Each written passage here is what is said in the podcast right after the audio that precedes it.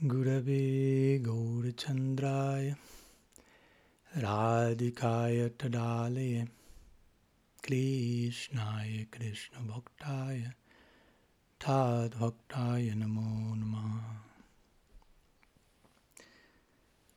Pranam a todos, muy buenos días y bienvenidos nuevamente a nuestro ciclo de personalismo radical.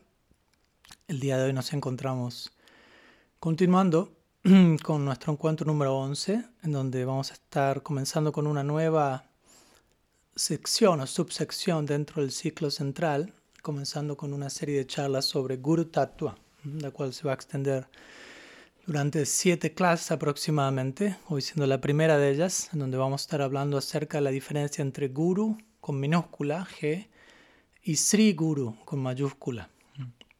Pero como siempre vamos a hacer primeramente un pequeño repaso de lo que estuvimos viendo el, jueves pasado, donde tocamos el tema de pensamiento no dual por segunda vez, en este caso es de la óptica de aprendiendo y complementando con otras tradiciones.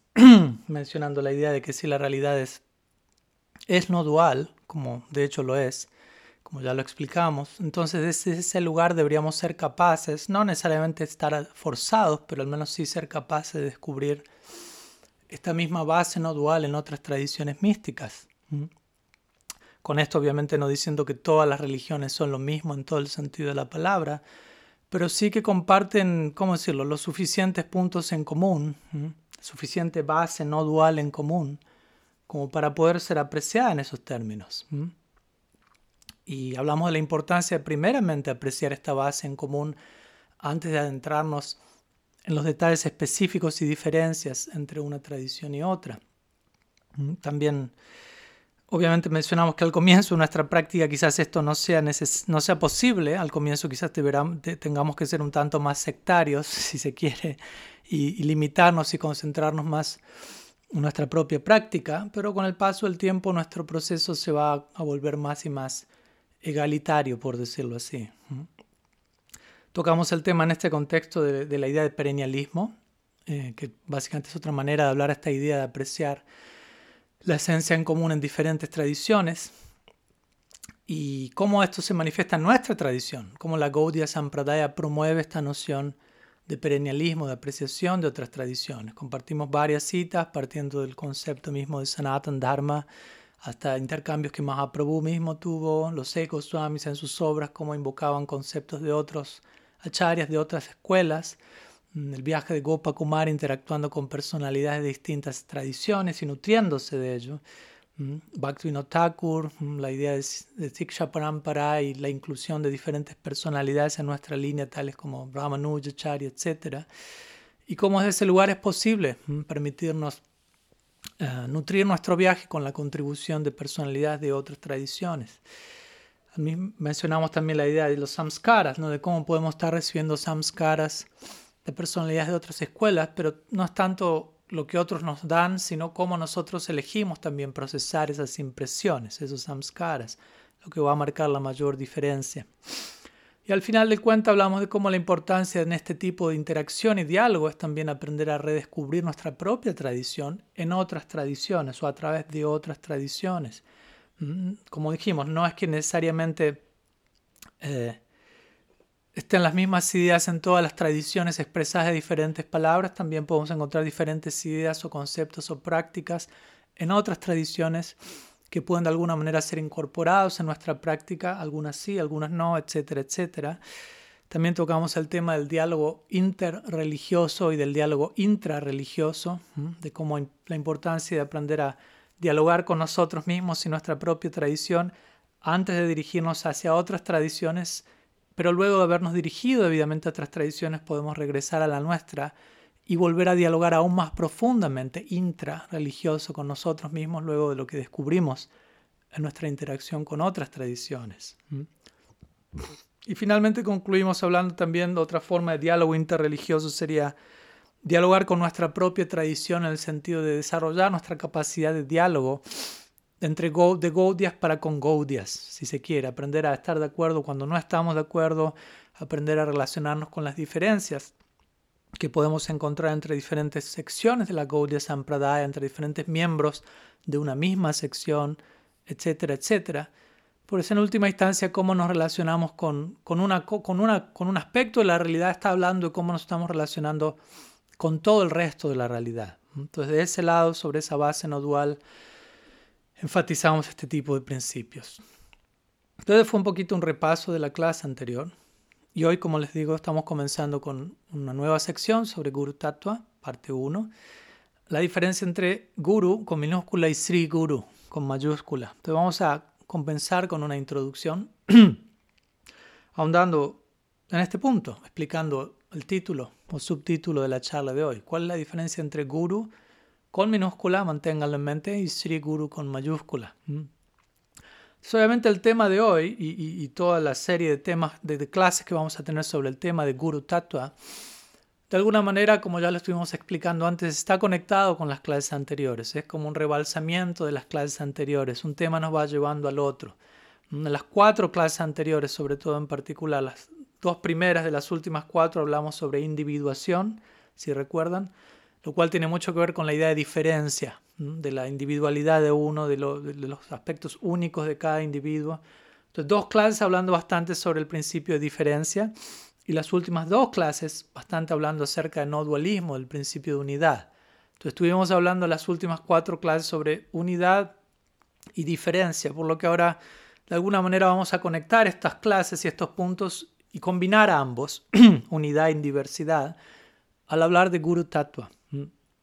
Guru Tattva es un principio que es considerado igual y diferente. El Guru es considerado como igual y diferente a Sri Krishna. Desde ese lugar vamos a intentar conectar los temas anteriores con un Tattva que tiene que ver con ambos aspectos de los que ya hemos tocado, unidad y diversidad. Y vamos a abordar Guru Tattva desde ángulos que no, no, son generalmente abordados, o al menos no lo suficiente en, en mi consideración personal en nuestra comunidad Gaudia y vamos a estar hablando desde ese lugar, no tanto quizás del lado más típico en el cual solemos escuchar hablar sobre Guru Tattva, lo cual obviamente está perfectamente bien y es hermoso, pero vamos a intentar complementar con algunos otros rincones no tan explorados, si se quiere. Y todo esto siendo una parte crucial de personalismo radical. No perdamos de vista el marco más amplio en el cual estamos presentando todos estos temas, que es personalismo radical, cuyo uno de los aspectos centrales del personalismo radical es abordar aquellas cosas que no, que no son del todo abordadas, pero que necesitan serlo, que no son lo suficientemente abordadas, pero que necesitan serlo. Entonces, Guru Tattva es, como digo, un tema también, ya, ya lo conectamos con las clases, las cuatro clases anteriores, pero vamos a conectarlo más puntualmente con las últimas clases sobre no dualismo. Guru Tattva está íntimamente ligado a la idea de no dualismo, ya que Primeramente, así como ya mencionamos, necesitamos entender la base no dual de nuestra tradición antes de apreciar la diversidad de nuestra tradición, los detalles específicos del lila y toda la multiplicidad teológica que hay en la Gaudiya Sampradaya. Necesitamos la base no dual para no terminar volviéndonos dualistas o politeístas incluso.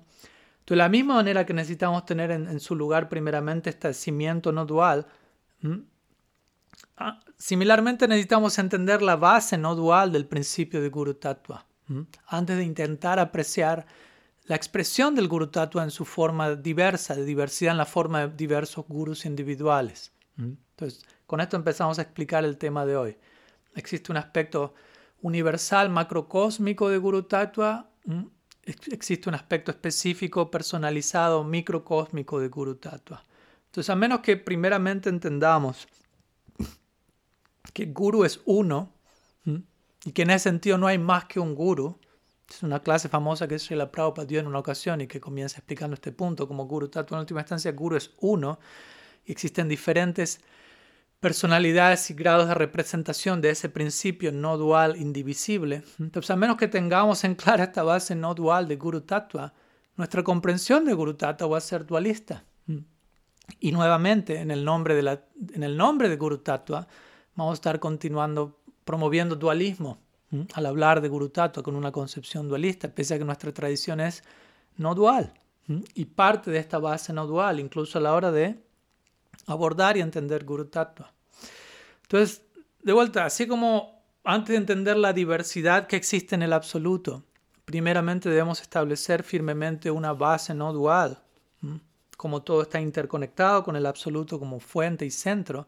Similarmente, diría que antes de dirigirnos al aspecto individualizado que representa a Sri Guru, eh, el cual se expresa a sí mismo a través de un individuo u otro, esto en sánscrito se conoce como Vyasti Guru, les pido que traten de retener el término, Vyasti Guru se refiere al individuo que representa el principio universal de Guru Tattva.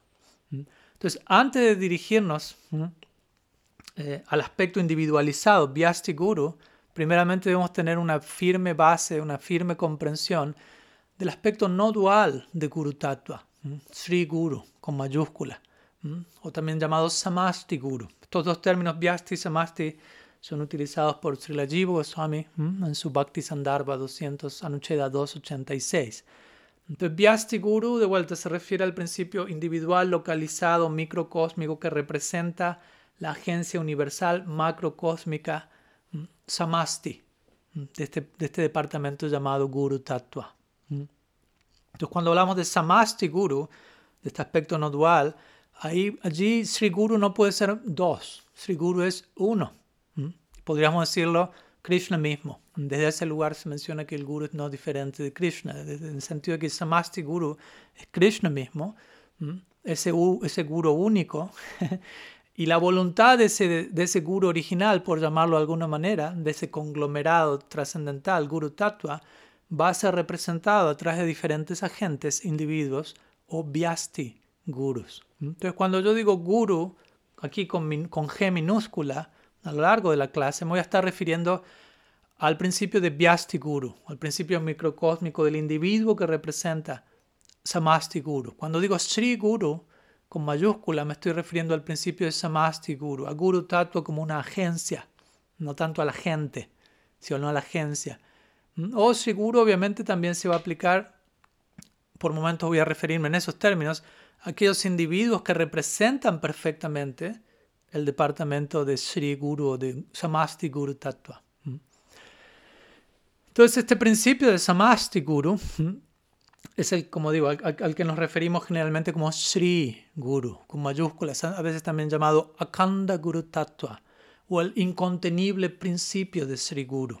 En otras palabras, cuando usamos la palabra guru, guru no es una palabra limitada a una sola persona. Cuando digo guru, no estamos limitando esa idea a un individuo en particular, sino a toda una agencia no dual, recordemos, que se revela a sí mismo a través de diferentes individuos. Y proporcionalmente a cuánto ese individuo esté rendido a Sri Hari, el principio de Sri Guru va a fluir a través de él o de ella. En este caso también aclaro este punto, ya que hoy en día hay bastante controversia sobre esta idea de si las mujeres pueden ser gurus o no. Personalmente no prefiero no, detallar mucho al respecto porque para mí el tema es muy simple, ¿no? O sea, alguien va a ser guru no en términos de género, sino en términos de adhikar, de cualificación interna, sea hombre, sea mujer. Para mí el caso cerrado queda allí porque es algo muy simple. Entonces, quería aclarar eso en todo caso. Entonces, en la medida en que el individuo que representa la agencia del Sri está rendido a ese principio, en esa misma medida, obviamente, el principio del Sri Guru, Samasti Guru, va a fluir y expresarse a través de Vyasti Guru. De vuelta, no es algo blanco y negro, sino que hay proporciones de todo ello. Entonces, a lo largo de esta serie de charlas, les pido eso, que tengan en mente esta idea, que es una diferencia sutil pero importante. Por un lado, tenemos un lado de la ecuación del guru, por decirlo así, que es el individuo que ocupa el puesto de guru y que sirve en la capacidad de guru, vyasti guru. Y por otro lado, tenemos la otra parte de la ecuación que es el principio de Sri Guru o Guru Tattva o Samasti Guru, que no es diferente de Krishna mismo y que se va a expresar a través de, del principio de Vyasti Guru en un nivel o en otro, de acuerdo al nivel de realización del Vyasti Guru. En términos generales, eh, personalmente considero que en la etapa actual, en los momentos actuales, la etapa presente de la Gaudiya Sampradaya, en cierta medida, en ciertos casos al menos, refleja cierta carencia de este tipo de comprensión matizada del principio de Sri Guru, de los diferentes lados de la ecuación de Sri Guru. Y si ustedes se preguntan de qué manera esto está ocurriendo, yo diría que se lo preguntémoslo a nosotros mismos, ¿no?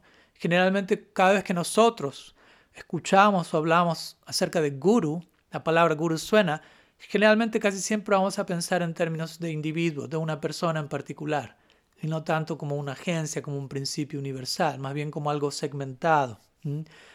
Con el riesgo de, como dijimos, perder de vista el principio no dual de Guru Tattva, el principio no dual que lo unifica todo y el cual está representado por cada individuo, el cual es representado por cada Vyasti Guru en un nivel o en otro. Obviamente otra forma de ver al principio de Guru de manera dualista, aparte de la que acabo de describir, y esto lo menciona al paso simplemente, sería hacer una diferencia entre el principio de Diksha y Siksha Gurus, ¿no? volviendo a uno más importante que el otro en el caso de que sean dos personas diferentes, obviamente. ¿no? Se le hacía al Maharaj famosamente cuando se le preguntó quién es más importante entre ambos, él dijo aquel que más te está ayudando, ¿no? como dando a entender, marcando esta unidad entre el principio de, de Guru Tattva, ¿no? Este no, esta base no dual, Guru es uno, se expresa de distintas formas famoso caso Bilbamangala Thakur marca este punto. En sus escritos él le ofrece pranam primero a Chintamani, quien era famosa historia, una prostituta que eventualmente fue su Bhartma Pradarshaka Guru, su Siksha Guru. Primero le ofrece pranam a ella, luego le ofrece pranam a Somagiri, quien es su Diksha Guru, y luego le ofrece pranam a Krishna, a quien él considera su Siksha Guru. Somagiri es su Diksha Guru, si, es que dije Diksha Guru, perdón si no lo dije, y luego a Krishna quien considera su Siksha Guru. Si la Prabhupada deja este punto incluso más aún claro en su comentario el Chaitanya Charitamrita 1.1.47, él dice, no existe diferencia entre el Señor Supremo que da refugio y los maestros espirituales iniciadores e instructores, Diksha y Siksha.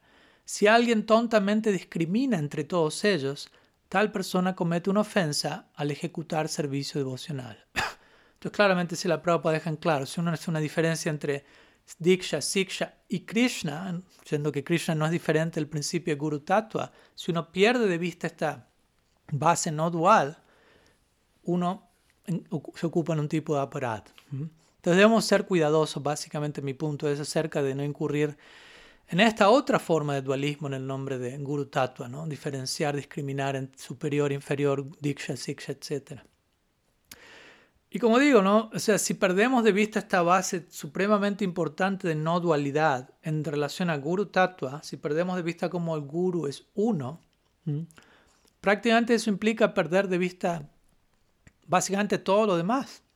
Ya que si esto ocurre, si en nuestra propia concepción el Guru Tattva deja de ser algo no dual, básicamente significa Guru Tattva se vuelve dual. Guru Tattva deja de ser algo absoluto, Guru Tattva deja de ser Krishna, por empezar, y comienza a volverse algo más.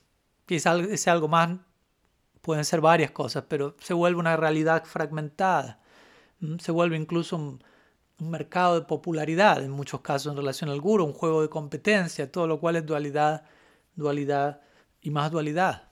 Y terminamos concibiendo algo tan basado en la no dualidad de forma extremadamente dualista, como algo tan sagrado como lo es Guru Tattva de manera tan poco sagrada. Entonces, por lo tanto, ya para culminar esta primera introducción, necesitamos tener debidamente en su lugar una debida comprensión de este complejo tatua, guru tatua, no es algo simple, ya se estarán imaginando. De hecho, se dice que guru tatua es uno de los tatuas más difíciles de entender. O en otras palabras, podríamos decir, es uno de los tatuas más, que más fácilmente podemos malinterpretar. Por lo tanto, tratemos de prestar debida atención. Vamos a una siguiente sección, donde vamos a estar hablando acerca de qué es aquello que es adorable en Sri Guru ¿Y qué es aquello que es idolatría? ¿Cuál es la diferencia entre adoración e idolatría?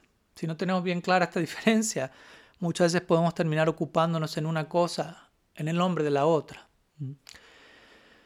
Entonces, como ya mencioné, en esta serie de charlas sobre Guru Tattva quizás no me voy a estar ocupando en en narrar en detalle acerca de las glorias interminables, infinitas y las virtudes de Sri Guru, las cuales son adorables para nosotros como Gaudias, no porque eso esté mal, simplemente porque el foco va a ser otro y porque también en gran parte durante los últimos quizás 20 años me he enfocado bastante en hablar acerca de ello y obviamente planeo seguir haciéndolo, pero no va a ser el foco central en esta serie de charlas en particular. Pero sí deseo aclarar qué es aquello que deberíamos estar adorando en un guru, cuando hablamos de adorar a Sri Guru. O en otras palabras, cómo adorar a Sri Guru por las razones correctas. Porque recuerdan al comienzo de esta serie hablamos de cómo alguien puede seguir como un Gaudiya Vaishnav por las razones correctas, pero también por las razones equivocadas. De la misma manera, alguien puede estar adorando a Sri Guru por las razones equivocadas o con una, con esto me refiero con una concepción equivocada de por qué estoy, qué estoy adorando y por qué lo estoy adorando, con una motivación errada. Por, en breves palabras, ¿qué es lo que vuelve a un guru adorable, digno de adoración? Es el nivel en el que esa persona, él o ella, está representando a Krishna. Recordemos, guru es una agencia de representación del principio de Samasti Guru. En otras palabras, el bhakti de esa persona es aquello que nosotros adoramos, ya que a través del bhakti del guru, Krishna decide llegar, Bhagavan decide llegar a nosotros, se extiende a nuestra propia vida a través del corazón de esa figura. Entonces, cuando nosotros adoramos al Vyasti Guru, el representante individual, no deberíamos adorarlo a él o a ella independiente de, de su bhakti interno, de aquello que lo vuelve realmente adorable estamos adorando sus enseñanzas, estamos adorando su ejemplo, estamos adorando todas estas cosas que son idealmente síntomas de su amor interno. Eso es lo que debemos estar adorando en Sri Guru, porque de otra manera, ¿qué es lo que lo vuelve diferente a Sri Guru de cualquier otra persona ordinaria? Su mundo interno. Si descartamos esto, si dejamos de adorar al Guru debido a esto, entonces ¿cuál es la diferencia entre un Guru y cualquier otra persona? tenemos que establecer esto claramente, especialmente en una sociedad donde fácilmente uno simplemente se, se, se, rinde a lo que hacen los demás sin entender demasiado, fácilmente caemos en mentalidades de culto, etc.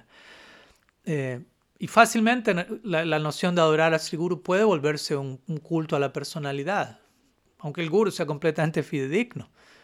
¿Y qué significa culto a la personalidad? Estamos adorando a alguien externamente ofreciendo guirnalda, flores, oraciones, pero por las razones equivocadas, como mencioné internamente. Por ejemplo, si, tú estás adorando a tu guru únicamente porque es tu guru, ¿eh? No, no por su mundo interno, sino porque es mi guru, más por un sentido del mí, o quizás por cosas que uno ha proyectado o sobreidealizado en la propia mente de uno en relación con esa persona, de cómo debería ser un guru pero quizás toda esa adoración no está considerando el mundo interno del bhakti de esa persona, el nivel en que el guru está representando a Krishna. Si eso no está allí, entonces uno está probablemente incurriendo en algún tipo de idolatría. Y recordemos, idolatría no solo significa adorar a la persona equivocada, sino también adorar a la persona correcta por las razones equivocadas. Entonces un guru puede ser completamente fidedigno, pero yo lo puedo estar adorando en un lugar completamente no fidedigno. Y como digo, esto es fácil, es la opción más barata si se quiere. Muchas veces sin darnos cuenta, sin querer verlo, queremos una salvación barata, queremos un, un Mesías eh, fast food, por decirlo así. ¿no? Y muchas veces tenemos, si combinamos cierta pereza interna que uno puede tener y cierto deseo por un Mesías milagroso que lo cambie todo en tiempo récord, eso nos, muchas veces nos lleva a esta noción de que, de, que no necesitamos tomarnos el tiempo y el trabajo de aceptar todo este conocimiento complicado que, que, que Padmanabhara está intentando dar en esta serie de charlas. eh, pero el punto es que a través de eso terminamos teniendo un, probablemente, y no tiene que ver con mis charlas nomás en general, más allá de mí, eh, pero probablemente estemos quedándonos, sin, si no pasamos por, por este tipo de proceso educativo, nos quedamos con una idea equivocada de quién es el guru, de qué es lo que hay que adorar en el guru, de qué significa ser un discípulo, de qué se espera de mí como estudiante. Porque de hecho, y lo he visto, muchos de nos, muchas personas, muchos devotos piensan, Yo soy discípulo simplemente porque atravesé una determinada formalidad en una ceremonia, se me cambió el nombre, recibí una marca en mi frente o me dieron una palmadita en la espalda y todo esto pasó delante de una banana que se estaba quemando ahí en un fuego. Así que ya está, soy discípulo. fin de la historia. Ahora ya tengo mi, mi, documento de inmigración requerido para entrar en las puertas del cielo o algo así. ¿no? Una visión muy, muy simplista, muy madura, que necesita, a partir de la cual necesitamos crecer, ¿no? en relación a la cual. Entonces, de ese lugar, el guru no es, en un sentido, de hecho, el guru no es tanto alguien a ser adorado, sino alguien a ser seguido, a seguir los pasos de Sri Guru, a inspirarnos con su ejemplo y tratar de que eso se vuelva parte de nuestro propio potencial. Eh, lo, que, lo que es adorable en esa persona es la devoción interna que esa persona tiene y seguimos a la persona, seguimos el ejemplo del individuo. Digo esto en qué sentido? Que muchas veces es fácil adorar externamente, que de vuelta no es adoración, quizás es idolatría, pero quedar mostrando esa adoración externa es mucho más fácil hacer eso que seguir los pasos de, una, de alguien, básicamente. Anukar, anusar, seguir los pasos, anusar, seguir la esencia de alguien, mientras que la así llamada externa imitación es simplemente, adoración es simplemente imitación, anukar. Entonces no queremos anukar, no queremos imitación externa, barata, idolatría, queremos anusar, detectar la esencia de esa persona, identificarnos con ella y tratar de seguirla.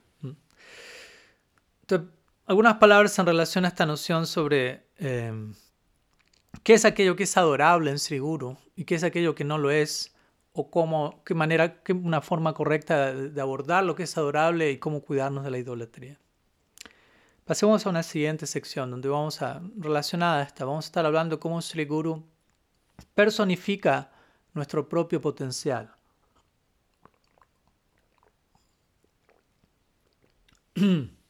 Obviamente a este respecto viene a mi mente la frase de al Maharaj, genial frase donde él diría, tu guru es tu propio potencial apareciendo delante tuyo. ¿Mm? Imagínense. Todo lo que yo puedo llegar a volverme tomando forma delante mío. en otras palabras, aquello que el guru representa, y ya venimos hablando de esto, no es, no es algo separado de todo lo que yo me puedo llegar a volver. ¿Mm? lo cual es algo hermoso. Es nuestra máxima esperanza y es nuestro máximo compromiso también, es algo que nos compromete profundamente.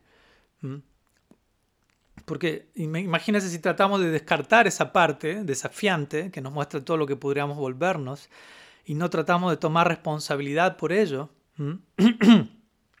no tratamos de, hacernos cargo de todo aquello de lo que podríamos volvernos en asociación con el guru, personificando su ejemplo, al seguir su ejemplo, de vuelta terminamos adorándolo a él externamente, únicamente como una forma de táctica evasiva para no tener que tomar la plena responsabilidad que implica seguir sus pasos, seguir su ejemplo y convertirnos en todo lo que él está representando para nosotros. En otras palabras, si evitamos ese lado de Sri estamos evitando hacer reconocer nuestro propio potencial que es reflejado en la figura del guru y que debe ser, se, debe volver real en nuestro propio caso.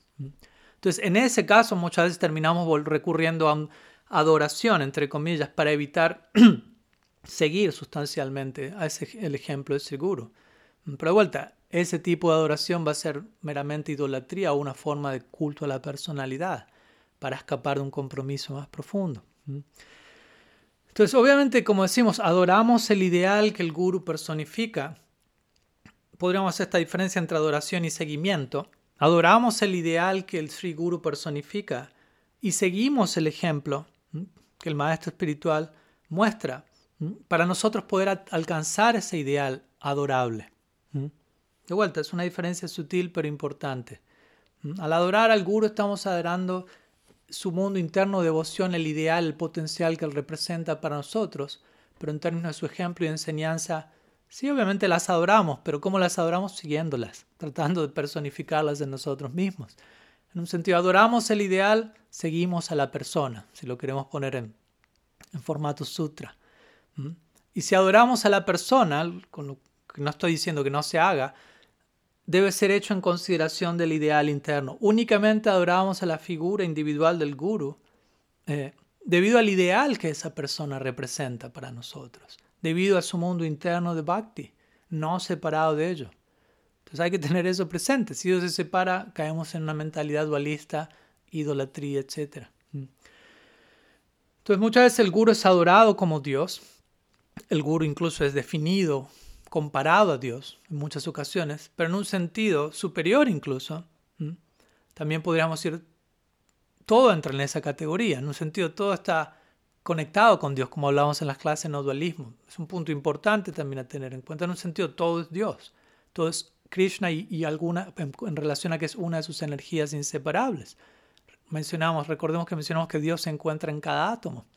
Entonces, en un sentido, Dios está presente en cada átomo cada átomo en un sentido, en mitad de la ecuación, al menos no diferente de Dios. Entonces también digo esto como para no terminar sobreconcentrando nuestra adoración en una dirección y perder de vista todas las demás manifestaciones divinas. Y el Guru está allí para enseñarnos eso. Entonces debemos entender en qué, en qué sentido esto, esto, se supone que debe pasar, en qué sentido Dios, Guru es adorable, Guru es no diferente de Dios. En la cultura de la India se dice Titi Devo Bhavan, un, invitado que llega al hogar de manera imprevista es tan adorable como Dios mismo. Otro ejemplo, en un sentido donde se, se hace este tipo de paralelo, esa persona es igual a Dios. El Srimad Bhattan describiendo cómo uno debe postrarse incluso ante un animal, siendo que Dios reside allí. En otras palabras, tratándosenos de indicar, el, el absoluto está en todas partes, recuerden, es omnipresente. Entonces el principio aquí es percibir la presencia de Dios en todas partes. Obviamente no tenemos esa visión, esa capacidad en un comienzo y muchas veces necesitamos una primera persona que nos eduque al respecto, quien es idealmente el guru. Pero el principio es ver eso en todas partes. Esa es la meta de la vida, esa es la visión del Uttam Adhikari. Yumam Pasyati Sarvatra, Sarvam Chamai Pasyati, etc. Que el que lo ve todo en mí, me ve a mí en todo, nunca me pierdo para él, nunca se pierde para mí. Entonces, en relación con el guru, el guru ha de ser visto como Dios, en el sentido de que Dios, en el caso obviamente que el guru es fidedigno, como es la idea, el guru ha de ser visto como Dios, siendo que Dios, la voluntad de Dios fluye de manera pura, ininterrumpida a través de esa persona en particular, de manera única. Y en ese sentido el guru es Dios. El guru es Dios en un sentido representativo, no en todo el sentido de la palabra pero en un sentido representativo, esa persona está siendo un medio transparente de representación de la voluntad divina. En ese sentido, el guru es Dios. Entonces, en otro sentido, el guru no es Dios. Y el guru es Dios en todos sentidos es una forma mayabad. Entonces, la conclusión es ver a Dios en todas partes, como decimos, y el guru es una, una representación muy condensada de la presencia de Dios en nuestra vida. La voluntad de Krishna llegando a nuestras vidas, tomando forma y enseñándonos a nosotros mismos cómo ver a Krishna y cómo ver al Guru en todas partes. Recordemos, Krishna es el Guru original, Samasti, como ocurre cuando con la deidad, ¿no? Uno está contemplando a Archa Vigraha Srimurti y uno está viendo a Krishna de manera localizada en ese punto específico. Pero si mi adoración, si mi darshan es apropiado, eventualmente yo voy a poder extender mi visión y la presencia, la edad se va a volver universalizada, se va a encontrar en todas partes. No es que voy a limitar a Dios al altar y Él no está en ninguna otra parte. Entonces, de la misma manera, esta misma idea ocurre con el guru. yo, veo algo que llega a través de mí, de, a, través de esa, a través de esa persona, perdón, hacia mí. Pero en la medida que me relaciono debidamente con eso, ese principio comienza a expandirse en todas las direcciones. Lo cual no quiere decir que uno no tenga eh, una, una gratitud en particular con esa figura que me permite ese tipo de visión. Entonces, aunque todo es adorable desde ya, en potencia al menos, con la medida que desarrollamos la visión, la manera en que se adora el principio de Sri Guru y aquellos que lo representan es algo muy especial, como ya hemos explicado, y necesitamos ponerle una atención especial a entender esto debidamente para poder entender la forma de conducirnos en dicha adoración. Y entender que, de vuelta, qué es aquello que estamos adorando, qué es aquello que deberíamos estar adorando a la hora de adorar Guru Tattva. Y no utilizar o manipular la noción de adoración para evitar nuestros deberes como discípulos, si se quiere, y terminar ocupándonos en un culto a la personalidad o algo por el estilo. De hecho, un guru genuino nunca le va a decir a su estudiante, adórame, a mí, sino que va a instruir a su discípulo a adorar el ideal que el guru intenta extender, la adorar el ideal del amor divino, la meta última, que el guru representa para el discípulo. Pero por otro lado, aunque el guru no va a decir adórame a mí, el guru espera que su discípulo siga el ejemplo del guru. Entonces ahí vemos la diferencia entre seguir el ejemplo del guru y adorar el ideal. Obviamente el, el guru espera que su discípulo siga su ejemplo. Para esto el guru tiene que ser lo suficientemente ejemplar para estar dándole al discípulo un ejemplo apropiado a seguir. Si no, obviamente ya comenzamos a hablar en otros términos y entramos en otra categoría, si se quiere. Entonces, como dijimos, el guru es nuestro propio potencial apareciendo delante de nosotros. Y eso es algo hermoso, pero eso es algo con lo cual debemos lidiar muy delicadamente, ya que si no hacemos esto se puede volver algo peligroso. ¿Por qué digo esto? No? Traten de imaginarse, tenemos un potencial brillante, como varias veces lo menciono, y ese potencial, todo aquello que nos podemos llegar a convertir, aparece de repente en nuestra vida, personificado en la figura del guru de uno. Y nosotros como discípulos necesitamos aprender a coexistir, a convivir con semejante potencial, estar cerca de alguien que constantemente es muy demandante, exigente, estar cerca de alguien que constantemente nos está mostrando y recordando a través de su ejemplo todo aquello en lo que yo me puedo volver.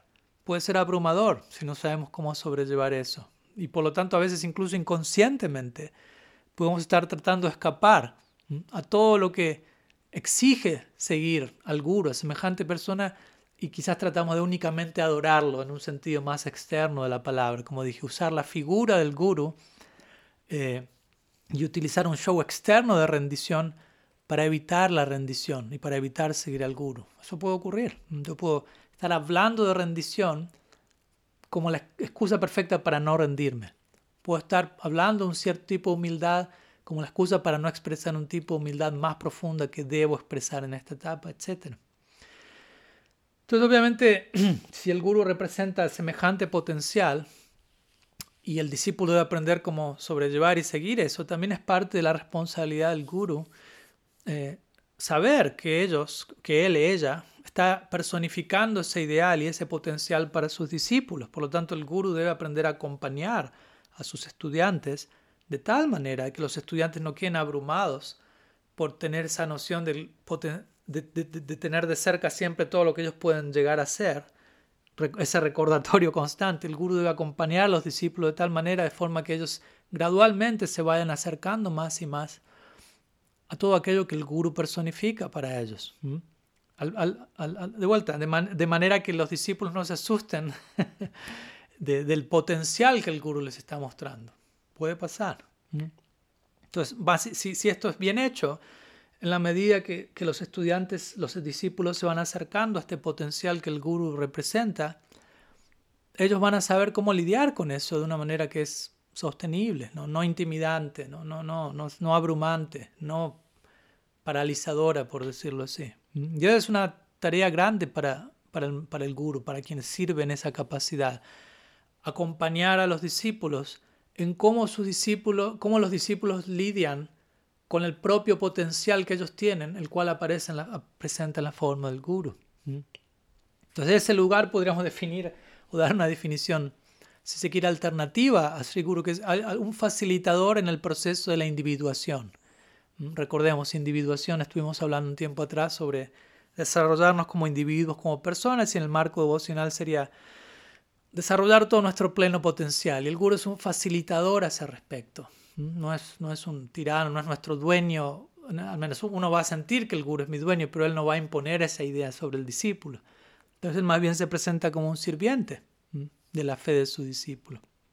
Entonces, quizás esta definición, el guru como un facilitador de nuestras individuaciones, quizás nos ayuda mucho más que muchas veces algunas definiciones que se dan sin mayor explicación, como el guru es un tirano benévolo o un autócrata, y, hay que saber entender esas nociones para no terminar explotándolas. ¿no? Entonces, todo esto es una tarea muy grande para el guru. El guru, como se imaginarán, no es un chiste. Y también es una tarea grande para nosotros como discípulos permitir que eso ocurra en nuestras vidas. Entonces vamos a continuar luego en una, en una siguiente sección ahora con algunas nociones similares en relación a ideas eh, que a menudo invocamos para no tener que lidiar con todo nuestro propio potencial, el cual aparece delante de nosotros en la figura del guru. Vamos a una siguiente sección donde vamos a hablar de si el guru es siempre un nitya siddha, un alma eternamente liberada, o si el guru es un uttam bhagavat en todos los casos. Siendo que en algunas ocasiones se, se presenta la idea como tal.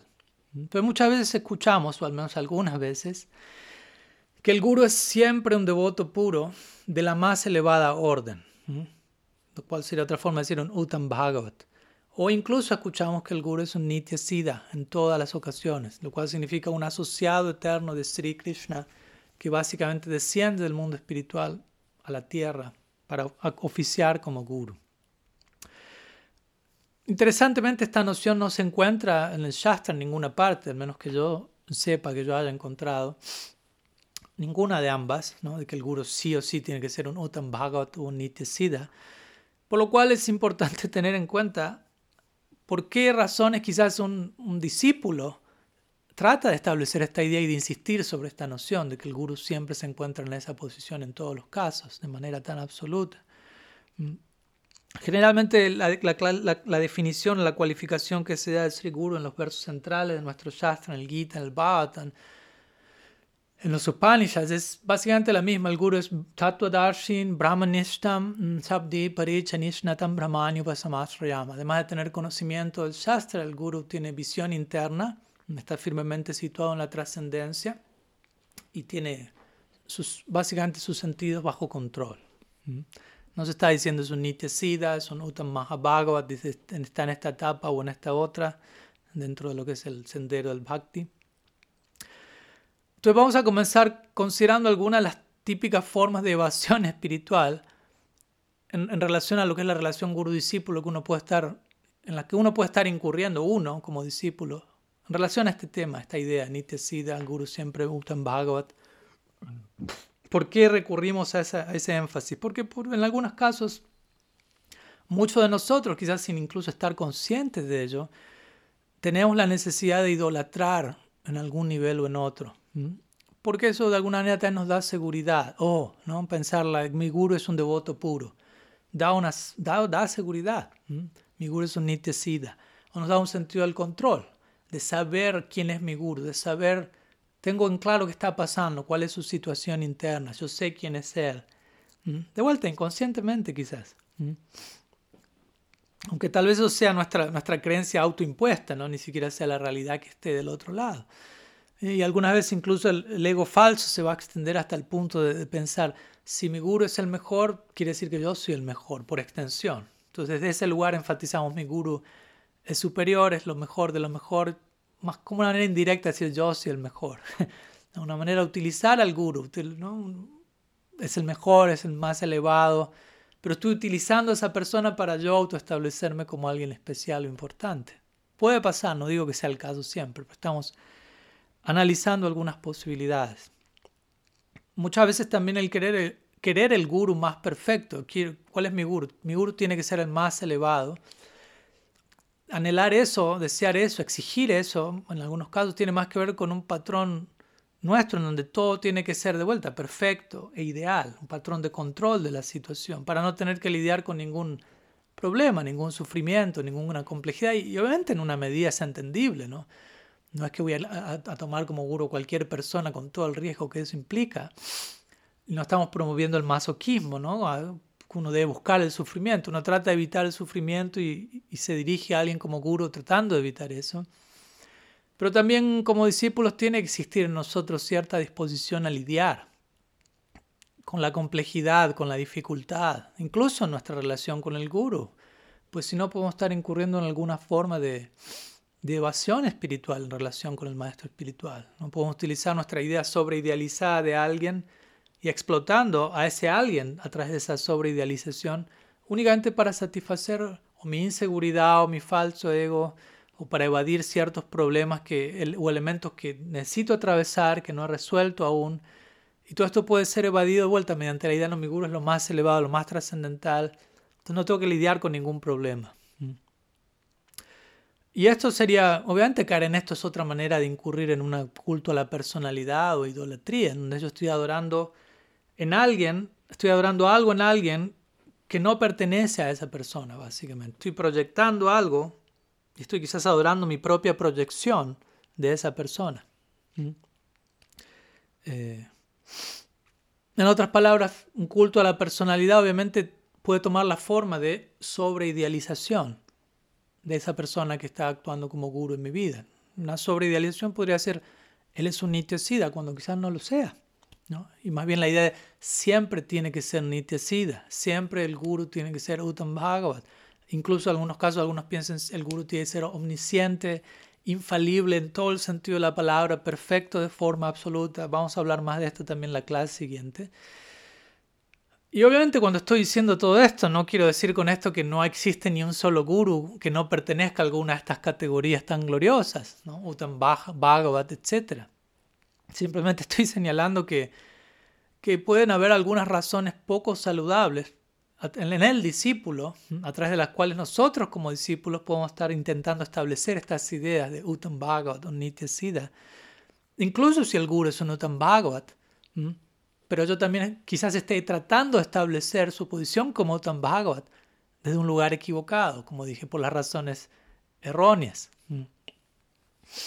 Y eso nos toca abordarlo y trabajarlo en nosotros. Entonces, por encima de esto también, en relación a este punto, un punto importante es que no hay una prueba de fuego, por decirlo así, para uno determinar si un guru es Nitya Siddha o no. No hay un termómetro que vaya a determinar eso, o incluso si es un sadhana Siddha o no. De la misma forma, incluso a, menos que uno sea un Uttam Bhagavat, básicamente uno no puede determinar quién es un Uttam Bhagavat. Se requiere ser uno de ellos para entender quién es uno de ellos. ¿Mm? O, al mismo tiempo no hay ningún tipo de método objetivo, de vuelta, para probar eso, quién es un Uttam Bhagavat, quién no lo es, lo cual no vuelve al guru menos. Traten de entender ese punto, no estoy hablando de eso, no estamos aquí desprestigiando la, figura de Sri estamos simplemente analizando ciertos elementos en relación a ello. Entonces el problema en general tiene que ver con cuando nuestra fe, o nuestra falta de fe diría yo, demanda o exige que el guru tenga que ser un Nitya Siddha o un Uttam Bhagavat. Pues si no lo es, mi fe si viene abajo o algo por el estilo. ¿no? Solamente tengo fe si mi guru es lo más elevado. De vuelta, quizás para yo sentirme superior, quizás para reafirmar mi fe débil desde un lugar forzado. Porque una fe más profunda no va a exigir eso, no va a demandar perfección absoluta en cada aspecto para confiar y, rendirse, por decirlo así. Entonces, obviamente, ante este punto a veces se dice que, bueno, pero si uno, uno puede que no sepa si el guru es Nitya o no, pero podemos saber si alguien es un Uttam Bhagavat. Pero el punto es que los síntomas, alguien han dicho eso, ¿no? Porque no podemos saber quién es Nitya pero podemos saber quién, quién es Uttam Bhagavat. Pero el punto es que los síntomas de un Uttam Bhagavat, tal como sean el Bhagavatam, son todos síntomas internos. El Uttam Bhagavatam ve a Krishna en todo y ve a todo en Krishna. ¿Qué tanto yo puedo establecer que eso está ocurriendo en el corazón de otra persona, a menos que yo mismo esté de alguna manera en esa etapa con esa misma visión? Y muchas veces de vuelta alguien tiene una idea muy superficial en donde uno termina pensando alguien es un devoto puro únicamente porque tiene, abrió muchos templos, porque tiene muchos discípulos, porque sabe mucho, porque canta lindo, porque tiene una barba muy larga, porque usa turbante. Todos síntomas externos, donde muchas veces, que muchas veces utilizamos para establecer realidades internas. Entonces, de vuelta, algunos de estos síntomas externos quizás sean los que muevan a un kanishta bhakta, un practicante neófito, eh, y se aplican a ellos, pero incluso si uno es un Madhyam Bhagavat, un devoto intermedio, y hay niveles de todo esto, no hay tres niveles, Kanishta, Madhyam, Uttam y Ya, como con todo, hay niveles, muchas variantes, pero incluso si uno es un Madhyam Bhagavat, probablemente uno no sea capaz de establecer quién es un Uttam Bhagavat. Y a, veces se ha dicho, bueno, pero un, un Madhyam avanzado puede establecer quién es un Uttam Bhagavat. Por lo tanto, y los canistas no pueden. Por lo tanto, si uno es un canista, un canista Bhagavat, pero uno tiene la asociación de este Madhyam Bhagavat, ellos pueden ayudarnos a evaluar el potencial de, de quién es un Uttam Bhagavat. Pero el punto es que si yo soy un Kanista Bhakta y se me recomienda asociarme con un Madhyam Bhakta, pero un Kanista Bhakta no sabe determinar quién es un Madhyam Bhakta, por definición. No puede establecer el adhikar de una persona u otra. Y atrás de ello, reconocer quién es un Madhyam Bhakta y que el Madhyam Bhakta me señale a mí quién es un Uttam Bhakta. Lo cual, de vuelta. Y con todo esto no estoy queriendo dar un, un panorama desolador ni nada por el estilo. ¿no? Mi punto aquí es no existe un termómetro para establecer todas estas cosas. Por, primeramente, cuidémonos de no hablar estas cosas baratamente, diciendo él es un Utambata, él es un Nityasida, sin yo saber realmente si es o no, sin yo saber cómo establecer eso y sin yo cuestionar desde qué lugar estoy declarando estas cosas. Entonces, si no hay forma de establecer realmente quién es un Nityasida Utam Bhagavat, nuestro foco central, incluso si donde podemos estarnos, no, no podemos establecer tan claramente el adicar de cada persona. Nuestro foco central es, como diría Krishna, la, si la Maharaj parafraseando a Krishna, la sinceridad es invencible. Entonces tratar de ser plenamente sinceros en nuestra búsqueda de la verdad, en nuestra motivación, confiando de que Krishna va a reciprocar con el espíritu de nuestra búsqueda. ¿Mm? Recuerden, Krishna está en nuestro corazón también y es un aspecto del Guru, Chaitya Guru, Krishna en el corazón. Entonces, precisamente cuando Krishna está en el corazón como Chaitya Guru, ahí es donde Krishna como Chaitya Guru entra, entra en la escena, por decirlo así. Cuando yo oro y busco sinceramente y, Él reconociendo eso va a guiarme debidamente. Si uno es genuinamente sincero, no debemos temer, debemos tener plena fe y esperanza de que Krishna va a hacer todos los arreglos necesarios para nosotros, de acuerdo a nuestra necesidad en ese momento. Y el resultado de esos arreglos que Krishna va a hacer no necesariamente sea que mi guru va a ser un Nityasida o un Uttam Bhagavat, quizás ni siquiera un Sadhana Siddha, quizás sea un Sadhaka avanzado en una plataforma de Madhyam Bhakti. ¿Mm? Y está bien, no necesariamente es algo malo, algo que no debería haber pasado. Alguien puede decir, no, pero ese no es el escenario ideal, no, no es el guru más elevado posible. ¿Mm? Y quizás haya cierto riesgo para que esa persona caiga de su plataforma, etcétera. Eh, pero de vuelta, ¿no? Como no, generalmente la, muchos de nosotros no, no, no seamos capaces de establecer la situación interna del guru, en algunos casos necesitamos, o de vuelta, ser sinceros, orar, confiar y ser conectados con ciertas personalidades que aunque no sean lo más elevado, eh, van a ser necesarias para esa etapa en particular, al menos durante cierta etapa de nuestra vida. A veces eso puede ocurrir también. No digo que sea la regla y que tenga que ocurrir así en todos los casos, pero hay lugar para ello. Cierto devoto puede ser no del todo avanzado, pero está avanzando y eventualmente en el tiempo se va a volver del todo avanzado. O si no, si por X razón tuvo algún problema en cierta parte de su viaje, su compañía de asociación cumplió un propósito en cierta etapa y uno seguirá progresando hacia otras etapas. Entonces, incluso una, una personalidad que fue mi guru por cierta razón falla o cae, como queramos llamarlo, como queramos entender esa palabra, no quiere decir que la conexión con esa persona fue del todo inútil o sin propósito alguno. Incluso si queremos llevar este caso aún más lejos, si la Prabhupada, por ejemplo, dice en su comentario el verso 5 de Lupa de Shambrita, dice, un, voy a leerlo literalmente, un Vaishnava neófito o un Vaishnava situado en la plataforma intermedia, Kanishta Madhyam, Pueden también aceptar discípulos, pero tales discípulos necesitan estar en la misma plataforma y se debe entender que ellos, tales discípulos no van a avanzar demasiado hacia la meta última bajo, esta guía, bajo la guía, esta guía insuficiente. Entonces, ¿cuál es el punto aquí? un Kanista Vaishnava o un Madhyam Vaishnava, de acuerdo a lo que Prabhupada dice aquí, pueden hacer, tener discípulos, pueden volverse mantra guru, siksha guru, diksha guru. Sin embargo, Tales discípulos van a necesitar un siksha más avanzado, de siksha gurus más avanzados, para avanzar más allá del nivel en el que se encuentra incluso su propio guru. Aunque de vuelta, idealmente, si el guru es honesto y sincero, el guru está progresando junto con el discípulo. No es que el guru se quede permanentemente estancado en la etapa en la que se encontraba cuando el, guru, el discípulo lo aceptó. Entonces también hay que considerar esas posibilidades. Y de vuelta, si alguien encuentran Uttam Bhagavat, aunque quizás no lo pueda uno determinar, pero resulta ser un Uttam Bhagavat y uno recibe iniciación de tal guru, perfecto, obviamente no estamos en contra de semejante experiencia, pero tampoco eso garantiza que uno sea capaz de tomar plena ventaja, por decirlo así, pleno beneficio de semejante personalidad. No, es que porque mi guru es un Uttam Bhagavat, yo soy un Uttam Bhagavat, o, yo estoy realmente extrayendo todo lo que debería extraer de allí. No es suficiente decir eso, ¿no? Tengo la misericordia del Uttam, Uttam, Maha Uttam, meramente por una conexión de Diksha. Y yo no estoy haciendo demasiado de mi parte como estudiante, ¿no? La, la, gracia del Guru es algo tangible, es algo práctico.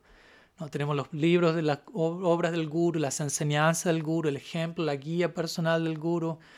¿Y qué hacemos con eso? Uno tiene que implementar la gracia del, Guru que llega a la vida de uno y uno recibe la misericordia de Krishna. ¿no? Si, sin esa gracia de Krishna que llega tras la gracia del Guru no hay avance.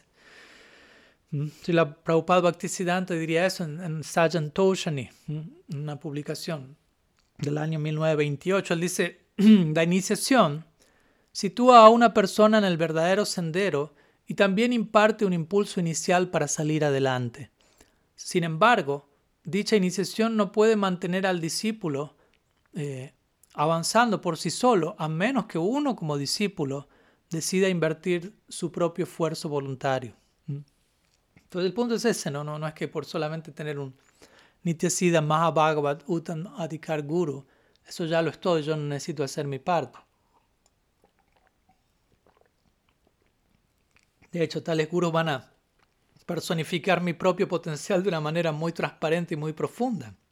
Y eso va a ser una exigencia especialmente elevada. Entonces, considerando lo que mencionamos hasta aquí, en este sentido, uno no debería rechazar a un, Vaishnava Diksha Guru que es un Kanishta Bhakta o un Madhyam Bhakta, ya que como vemos, un Guru Madhyam o Kanishta pueden ser aceptados si están debidamente situados.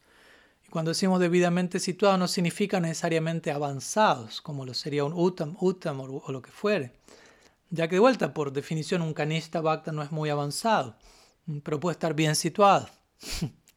Y lo mismo en cierta medida se aplica al Madhyam Bhakta. Entonces, debidamente situado significa ellos se encuentran en un nivel donde la comprensión de las enseñanzas es correcta, donde las enseñanzas no están desviadas, donde hay sinceridad en la práctica, donde están siguiendo debidamente, donde no hay un fanatismo y un sectarismo ofensivo, etc. Eso va a garantizar que siga habiendo más y más progreso a futuro. Por ejemplo, ¿no?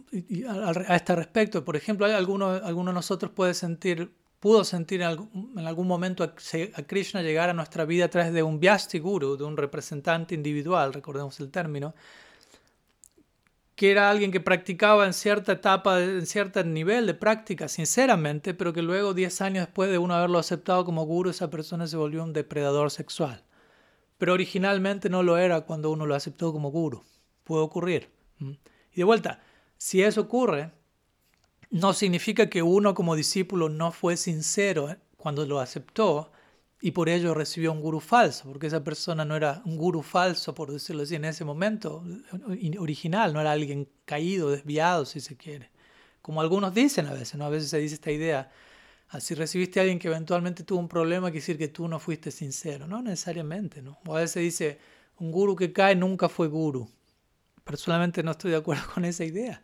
Como vemos, alguien puede ser un canista, un madhyam sincero, bien situado, ser guru y eventualmente desviarse por lo que fuera, por cualquier razón, y no quiere decir que nunca lo fue guru, nunca fue sincero. De vuelta, alguien puede estar representando como Pyasti Guru, honestamente, el, departamento de Guru Tattva, Samasti Guru, Akanda Guru Tattva, durante cierto tiempo, y quizá luego fallar por ciertas dificultades, lo que fuese. Entonces, más bien yo diría lo que uno lo que ocurre en estos casos es que uno fue tan sincero como pudo en el momento de uno aceptar originalmente a esa persona. Y Krishna llegó a mí a través de alguien que lo representó a él de una forma en la que yo necesitaba recibir a Krishna en ese momento de mi vida.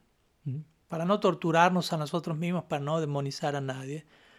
Eh, y eso cumplió un propósito en su momento. De vuelta no fue tiempo perdido o algo por el estilo no no hay, no hay necesidad de negar dicha conexión, no hay necesidad de ser desagradecidos con lo que se pudo haber recibido en tales etapas. Obviamente, si un guru cae, lo que sea que signifique caer, porque cada cual tiene su propia idea al respecto, obviamente eso va a, mostrarnos, bueno, ese guru no era un Uttam Uttam Bhagavat, como tal vez uno podría haber pensado en un inicio. Y uno se puede preguntar, bueno, pero ¿por qué Krishna lo envió en tal caso? Pero de vuelta, la respuesta es probablemente ese era el guru que uno necesitaba en esa etapa. Y si uno es sincero, de vuelta, uno va a continuar recibiendo guía, refugio, conexión, misericordia con alguien más, en la medida de las necesidades de uno y del deseo sincero de uno. Eso no se va a perder. Krishna sigue en el corazón viendo qué está ocurriendo allí. En una ocasión, como quizás ya, ya, lo saben y lo hemos mencionado, alguien le preguntó a la Prabhupada quién era mejor, ¿no? ¿Quién es más elevado, Nitya Siddha o un Sadhana Siddha? Y la Prabhupada famosamente dijo, la palabra importante aquí es Siddha. ¿no? Como dice, no importa sadhana, siddha, nitya, siddha, no, no hay necesidad de entrar en una competición de ego. Mi guru es nitya, siddha, así que es mejor que tu guru, que es sadhana, siddha, o algo por el estilo. ¿no? y de hecho, como mencionamos, se dice que los nitya, siddhas permanecen generalmente acompañando a Bhagavan en su lila, donde quiera que se manifieste, y nunca se separan de él, por lo que es poco probable que, que, que, que los gurus sean nitya, siddha generalmente. Y de vuelta, eso no es un problema. De vuelta, no deberíamos sentir, me han estafado o algo así. De hecho, el Brihad Bhagavatamrita en una sección da a entender de que incluso un sadhana siddha en un sentido es mejor. De vuelta, sin querer caer en esta dicotomía mejor, peor, más elevado, no. En el sentido que un sadhana siddha fue puesto a prueba, su devoción fue puesta a prueba y él o ella pasaron la prueba. Y por extensión podemos aprender de esas personas, podemos aprender de su viaje, de su trayectoria, de sus pruebas. Si todo, si todo guru sería un nitya siddha, entonces ningún sadhaka presente podría volverse guru. ¿Me explico? No es que el sadhaka está anhelando volverse guru, simplemente como, una, como un principio. Si todo guru es nitya siddha, ningún practicante que no es nitya siddha podría ser jamás guru, si todos los gurus serían únicamente nitya siddha. Entonces, Y al menos en lo personal, una de las formas, como digo, más efectivas en la que uno termina aprendiendo de, sus gurus es también aprendiendo de, de, sus vidas, de sus luchas, ¿no? de sus viajes internos. Si alguien siempre fue perfecto en todo el momento, pasado, presente, futuro, entonces probablemente uno quedaría privado de esa experiencia porque hubo perfección en todo momento. De vuelta tenemos personajes como Bilba Mangala Thakur, quien tuvo un pasado bastante eh, bochornoso, por decirlo así.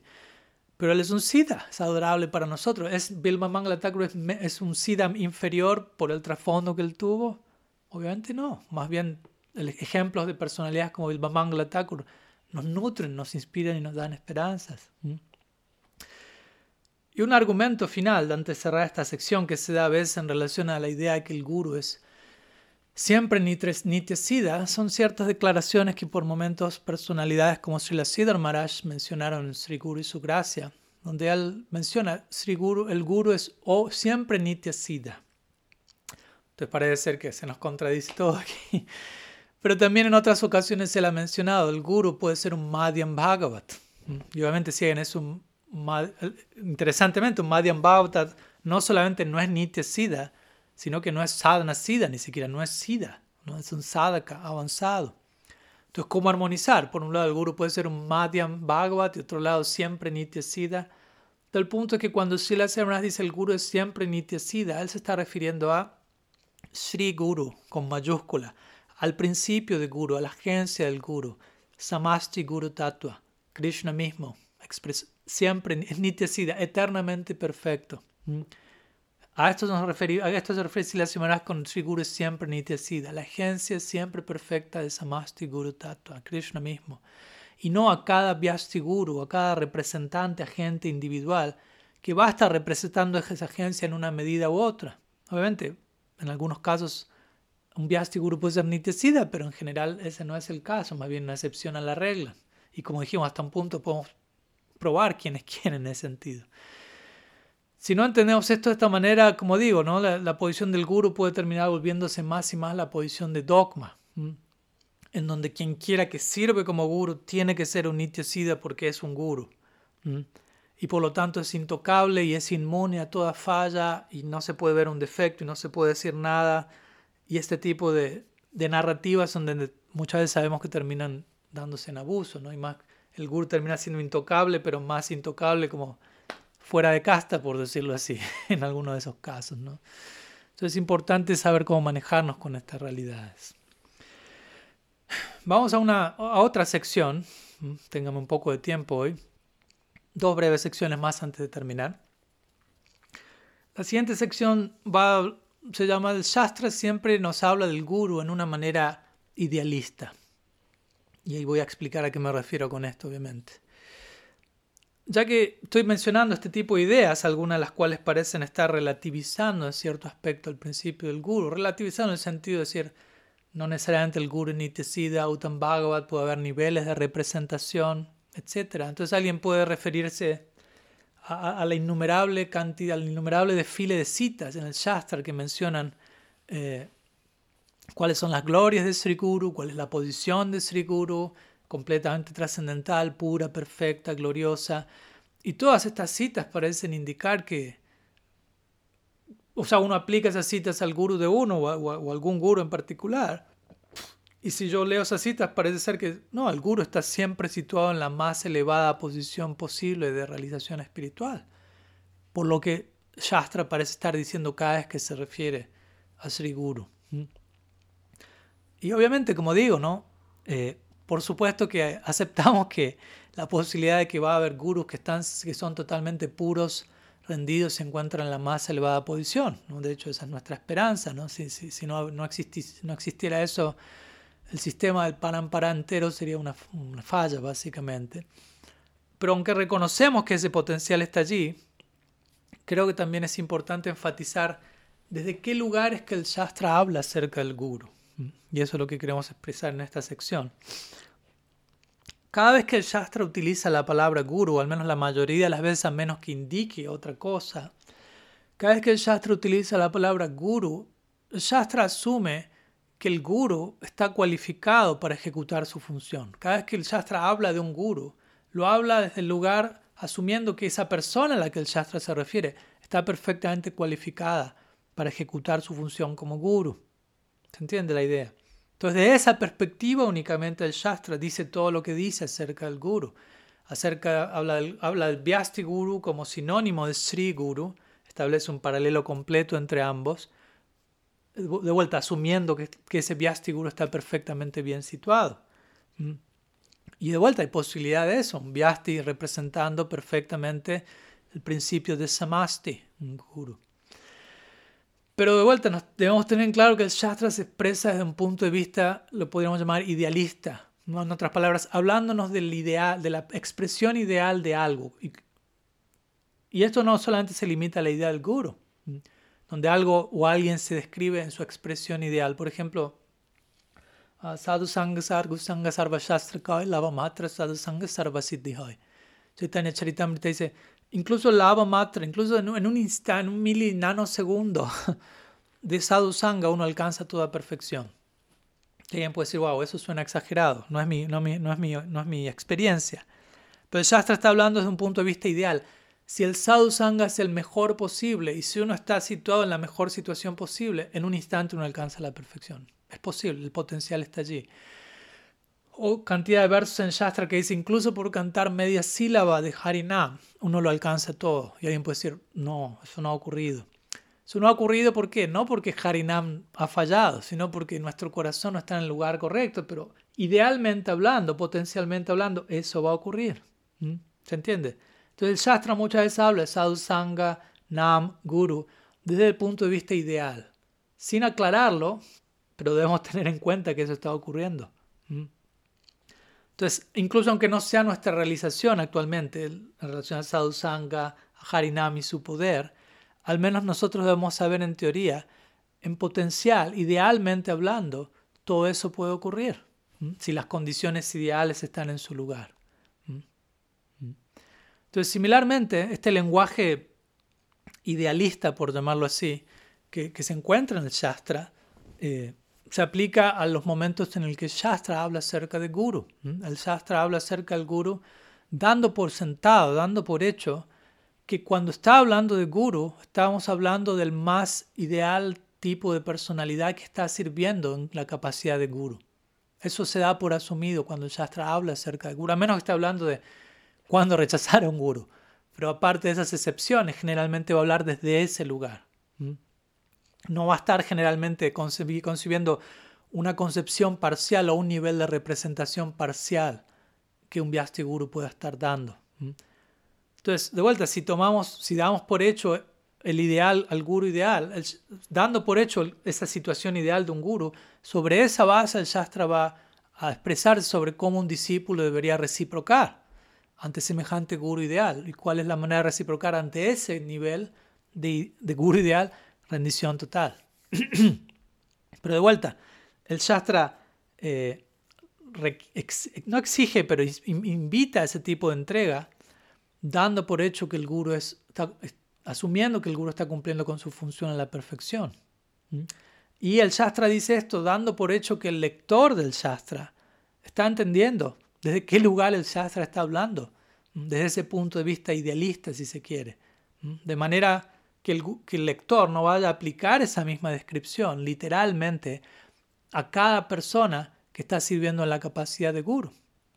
¿no? El Shastra da por hecho eso, y desde allá, y muchas veces nosotros no tomamos eso en cuenta y simplemente hacemos copy-paste, tomamos todo de forma literal y decimos, bueno, el Shastra dice esto acerca del guru, pero si alguien sirviendo en la capacidad de guru está actuando de forma disfuncional, debemos entender, el Shastra no se refiere a ese tipo de ejemplos, sino a alguien ejemplar.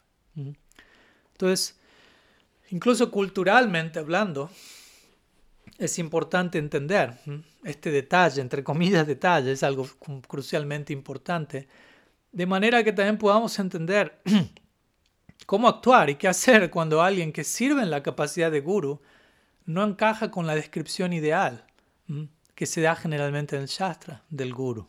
En ese caso, si yo me encuentro con alguien actuando como guru y no dando un ejemplo ideal de guru, se espera de uno que uno exhiba un nivel de rendición proporcional al nivel a qué tanto ese guru está representando a Krishna. ¿Me explico? Si el guru está representando plenamente a Krishna, el Shastra dice, ríndete por completo a esa representación.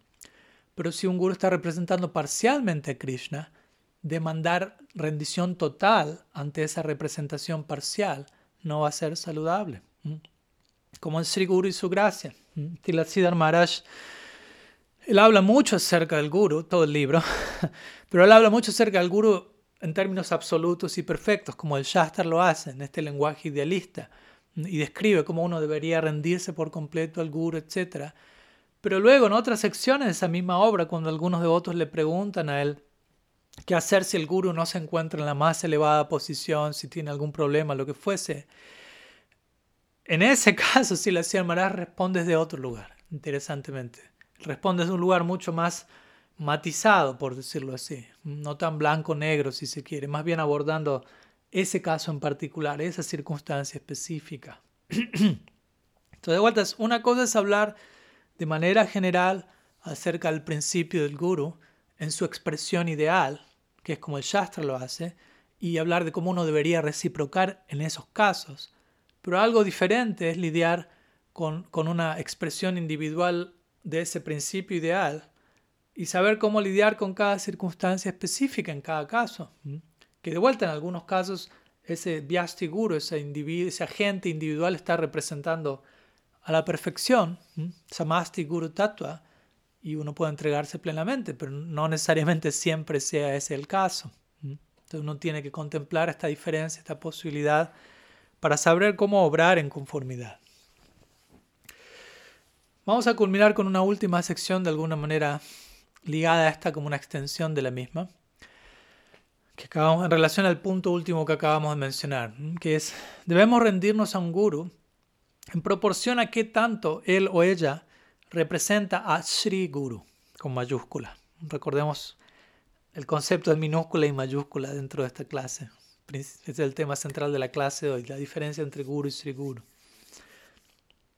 Muchas veces yo he visto que se habla precipitadamente de cómo uno debería rendirse al guru, pero antes de hablar de cuánto y cómo uno debería rendirse al guru, primeramente uno debería definir claramente no solo cuáles son las cualidades de un guru, sino qué tanto todo ello se encuentra presente en cada Vyasti Guru, qué tanto las cualidades que, que han de ser encontradas en el guru, qué tanto un representante específico las está mostrando o no. Y deberíamos hacer esto de vuelta con el mismo rigor con el cual muchas veces se exige rendición total a un discípulo. Muchas veces somos expertos en, en exigir esa rendición al discípulo, pero no, no, somos tan exigentes en determinar la posición de quien está sirviendo como guru.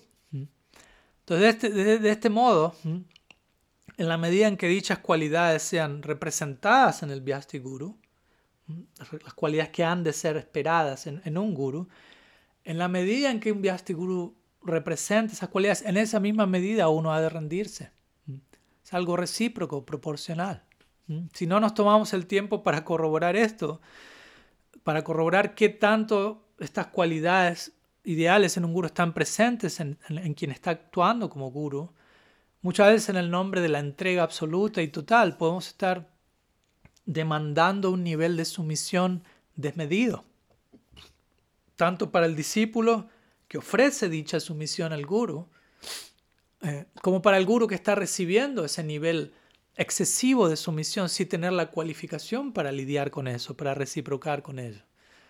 Porque él mismo o ella misma no está rendida en la misma medida. Entonces, ¿cuál es el resultado de esa ecuación donde se demanda una sumisión, una entrega excesiva cuando la otra persona no está tan bien situada? el resultado es abuso muchas veces, confusión al menos. Por ejemplo, por dar un ejemplo, si, el guru de uno le exige a uno o sea, ve en contra de todos tus valores, de todos tus principios, permite que haya maltrato en la comunidad de Vaishnavas, desviación, malinterpretación, eh, distorsión del carácter de otros devotos, eh, trata de sacrificar tu integridad, di mentiras en el contexto de la evasión espiritual y cosas por el estilo.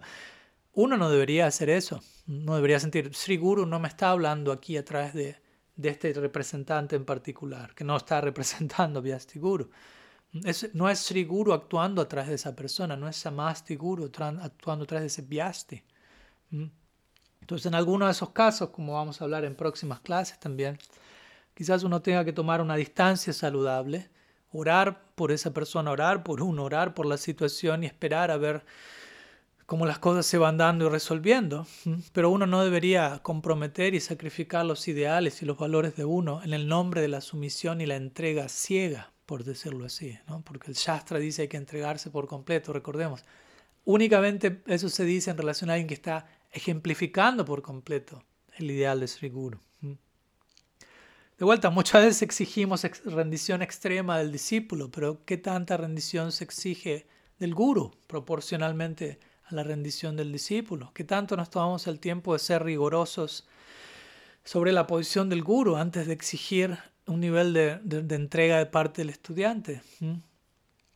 Porque si esto no está en su lugar, si el guru mismo no está dando su parte, no es saludable para el discípulo rendirse por completo.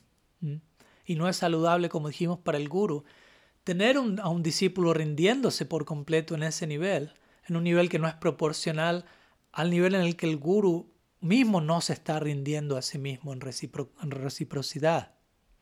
Y esto obviamente en gran parte es algo que el, quien está sirviendo como guru debe tener bien presente y debe obrar en conformidad. En otras palabras, para el discípulo tiene que ser saludable entregarse en un nivel en el que la persona que recibe esa entrega está como mínimo igual de entregada, como mínimo, pero no por debajo, pues si no, esa así llamada entrega se presta a abuso o se presta a culto a la personalidad, a idolatría, a falsa idealización, incluso a un cinicismo. A, fin de cuentas, uno termina después desconfiando de todo y de todos, y esa no es la idea. Y en estos casos el guru va a estar exhibiendo un nivel de entrega que él mismo no tiene la capacidad de, procesar. ¿no? Si un discípulo se está dando por completo y el guru no está en ese mismo nivel de entrega, el guru está recibiendo un excesivo nivel de entrega que no puede, con el cual no sabe, no puede lidiar. Y eso va a afectar la propia situación del guru, el propio rol de ese devoto como guru.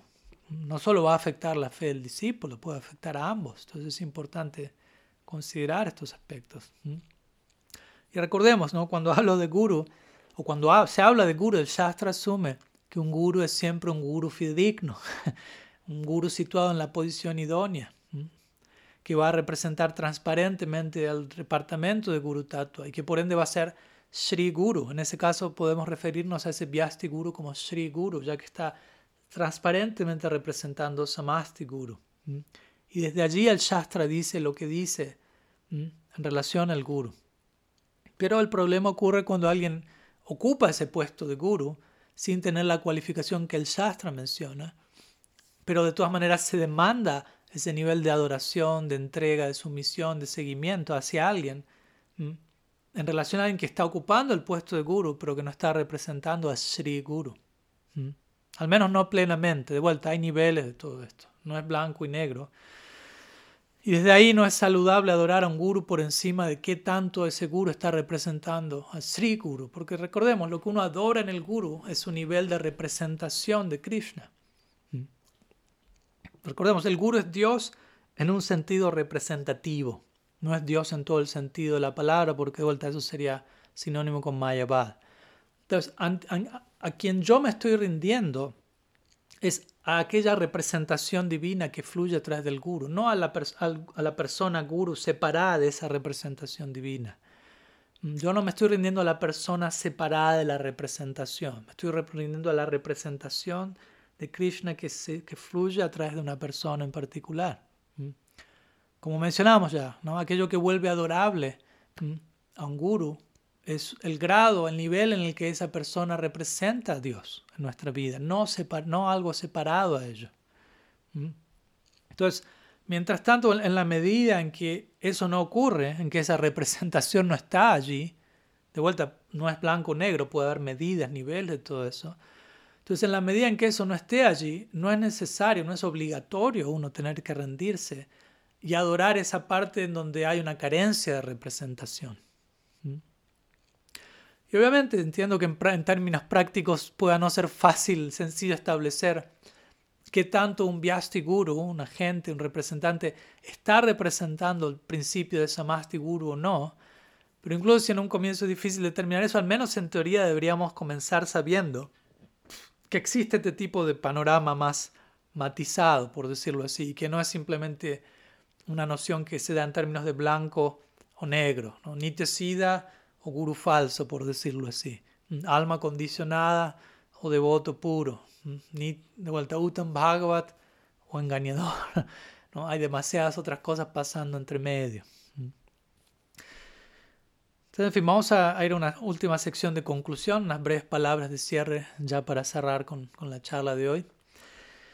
en relación a esta idea de la diferencia entre guru y sri guru. Recordemos, Dios no desciende como el guru, más bien Dios desciende a través del guru. Así es como funciona este departamento de representación.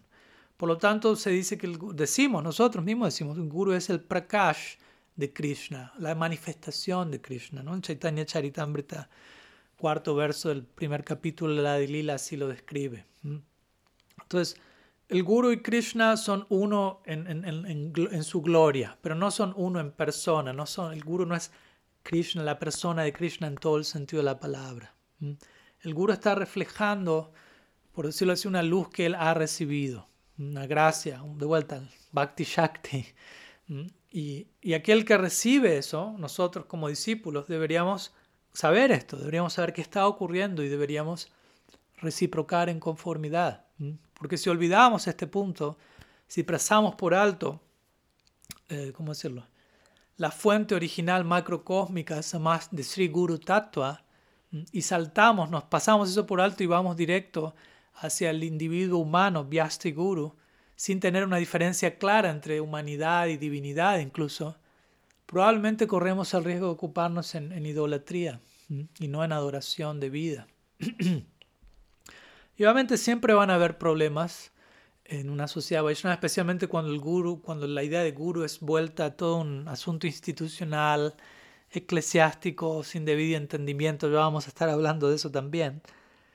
Pero bueno, desde ese lugar justamente si hay demasiadas malinterpretaciones y malentendidos en relación al guru tattva, tratemos de, de volver al, guru, a que la posición de guru, establezcámosla como lo que realmente es. Ese es el, básicamente el, espíritu de esta serie de charlas sobre Guru Tattva en servicio al principio de Guru Tattva. Tratar de aclarar lo más posible este panorama para relacionarnos y honrar debidamente este principio. Así que vamos a dejar por aquí con nuestra primera charla de siete aproximadamente sobre Guru Tattva. Vamos a dejar una tarea para el hogar, para aquellos que deseen. Y la misma es, tratemos de meditar sobre posibles malentendidos que podamos tener y que podamos necesitar corregir a nivel individual en relación a Guru Tattva.